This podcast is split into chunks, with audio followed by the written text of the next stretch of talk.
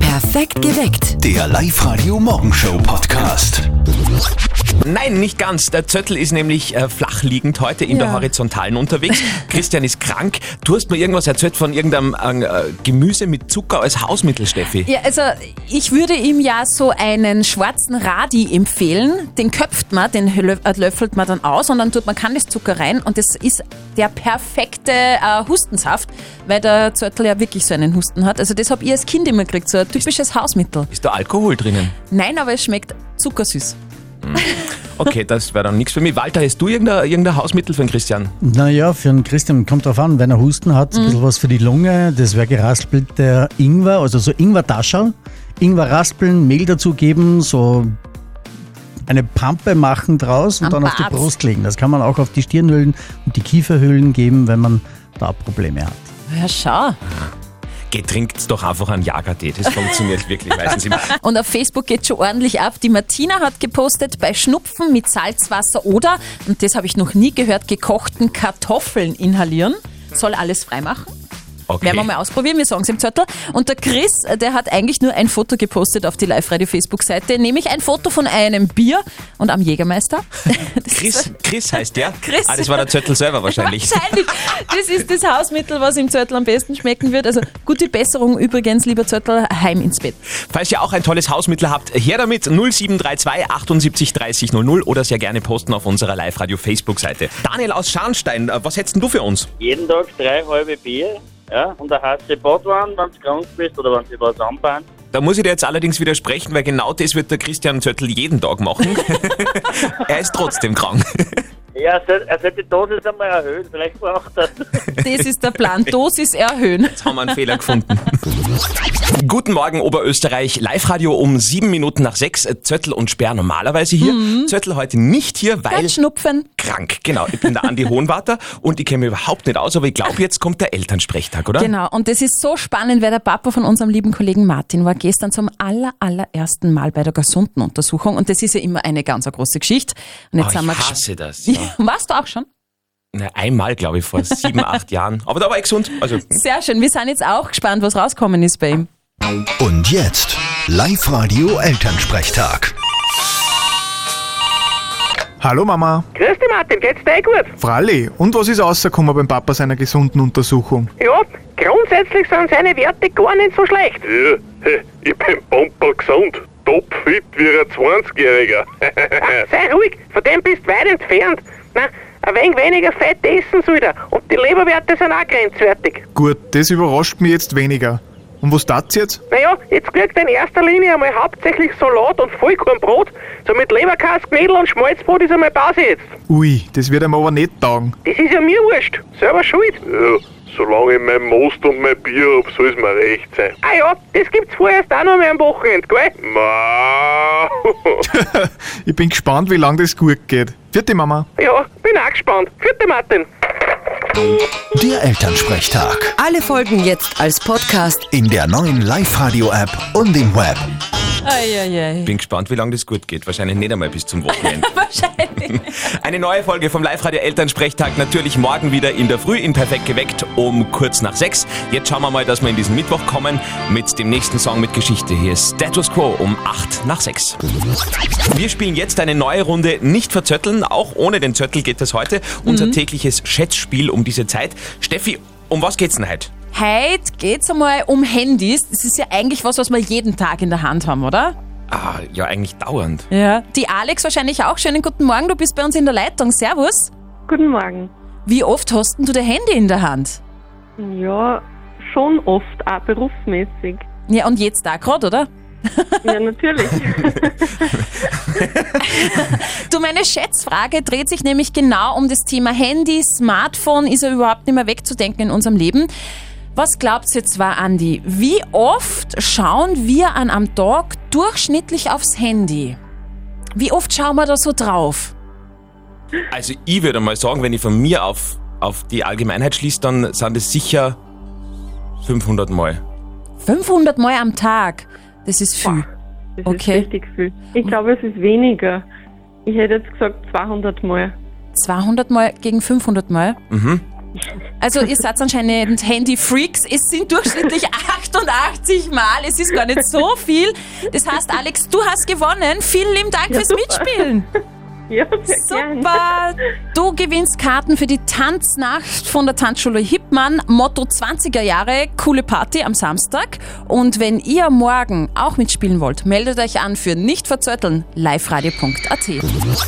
Yay! Es ist Mittwoch. Darf man Yay sagen? Yeah, hey, hey, sogar, würde ich sagen. Es Schon. Mittwoch ist Wochenmitte, da teilen wir, also da kann man gut drauf sein. Yay darf man sagen. Ja und nein. Allerdings jetzt vielleicht nicht. Live-Radio. Das Jein-Spiel. Wir sind bei unserer Kandidatin des Tages.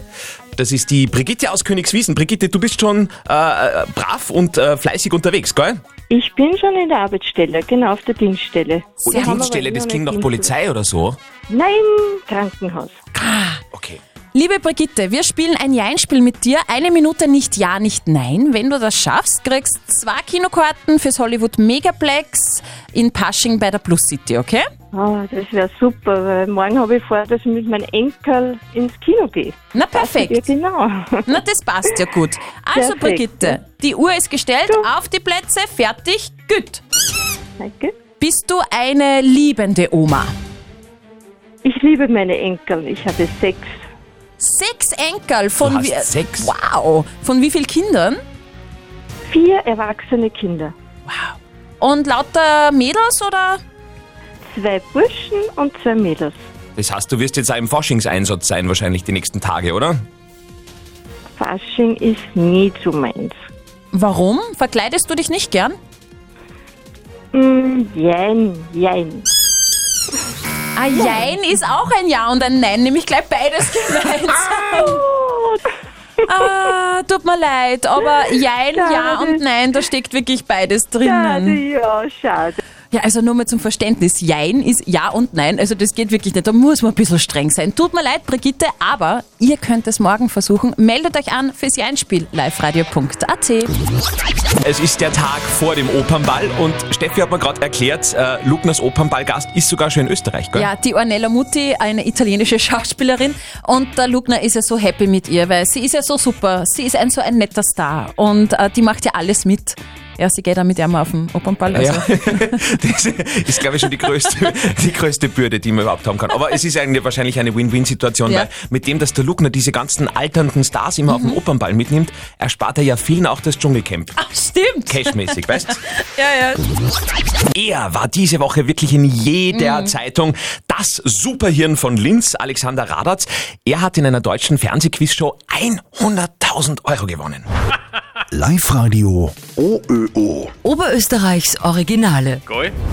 Alexander Radatz aus Linz ist 46 Jahre alt, hauptberuflich Portier bei der Uniklinik in Linz. Aber seine große Leidenschaft ist das Quizzen und am Samstag hat ganz Österreich mit ihm mitgefiebert. Ich auch, ich habe das gesehen. Da hat er bei der ARD-Fernsehshow Ich weiß alles mit Quizmaster Jörg Pilawa den Hauptpreis geknackt. In welcher Sportart ist Magnus Carlsen seit 2013 amtierender Weltmeister? Das ist Schach, einloggen. Einloggen?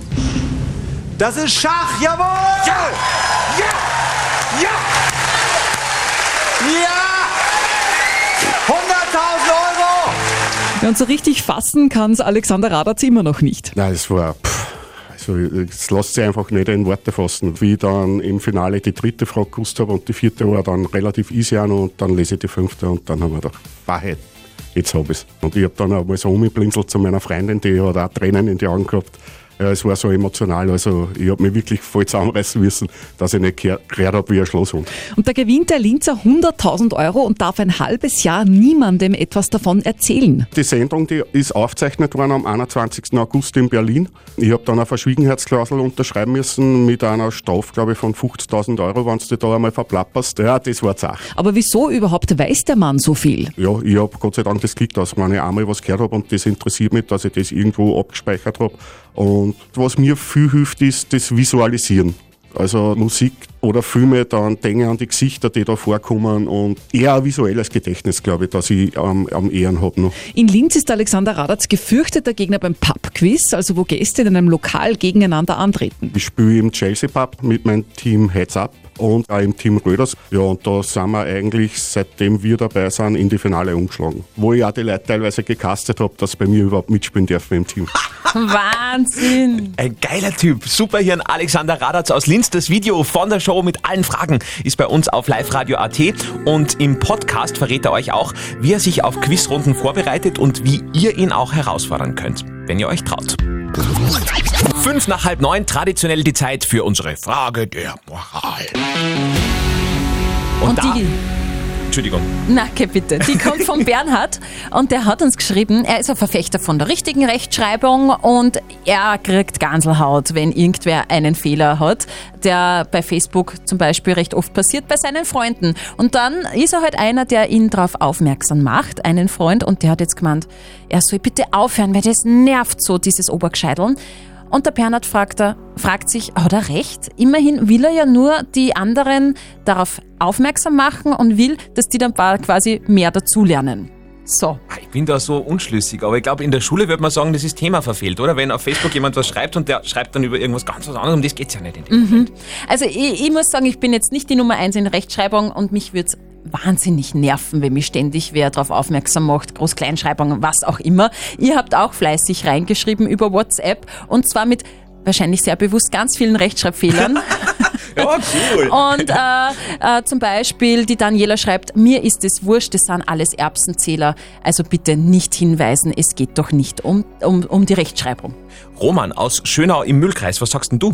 Man kann wen darauf hinweisen. Aber wenn das ständig ist, dann ist das ein bisschen eine Vorsichtsmaßnahme und Diskriminierung. Das soll er bitte unterlassen. Gut.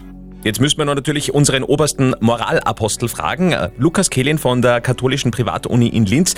Wie geht man jetzt mit diesem Thema am besten um? Tun Sie sich keinen Zwang an und machen Sie, wie Ihnen der Sinn steht. Grundsätzlich finde ich das Bemühen um eine gute Rechtschreibung lobenswert, denn es fördert das Verständnis, dass durch viele Fehler schnell mal erschwert werden kann. Aus moralischer Perspektive würde ich sagen, tun Sie, was Sie diesbezüglich für richtig halten. Sie müssen halt damit leben, dass Sie von Freunden als Obergescheiter bezeichnet werden. Aber Klugheit ist, wie wir seit Aristoteles wissen, eine Tugend. Oh, eine Tugend, okay. Ah, Das mit der Klugheit hat zu mir wirklich noch nie jemand gesagt. Na wurscht. Acht Minuten nach halb acht, neue Frage der Moral morgen früh bei uns. Perfekt geweckt. Der Live-Radio Morgenshow Podcast.